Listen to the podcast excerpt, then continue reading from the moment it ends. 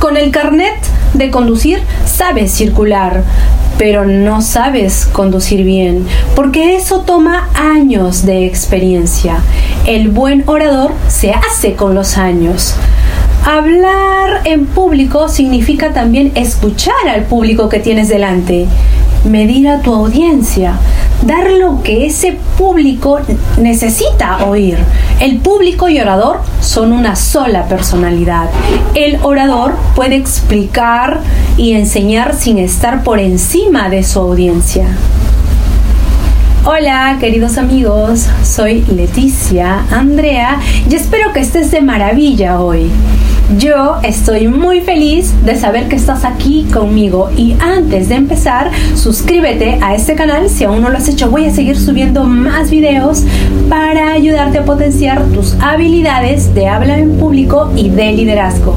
El buen orador seduce, pero no engaña. Saber técnicas de neurooratoria permite conectar mejor con tu audiencia. Es como cuando alguien sabe técnicas de negociación. Cuanto mejor se conocen, a mejores acuerdos se llegan.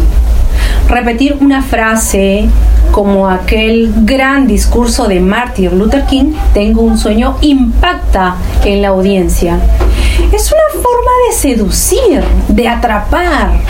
Y recuerda que la repetición es un recurso de hablar en público que hay que saber utilizar. Hay gente preparada en sus materias, pero entienden que es innegable que todos debemos contar con buenas herramientas de comunicación y eso es un potencial que deben aprovechar muchos altos directivos Hay quienes tienen el don de la palabra, pero hasta que no trabajas la comunicación en público, no lo puedes saber. Me encanta leerte. Déjame tus comentarios si te ha gustado mi mensaje y por favor ayúdame a compartir para ayudar a más personas.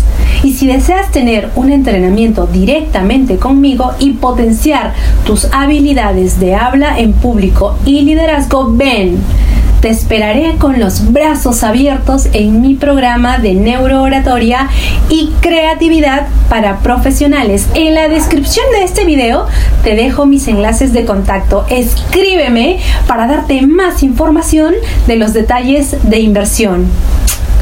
Te amo.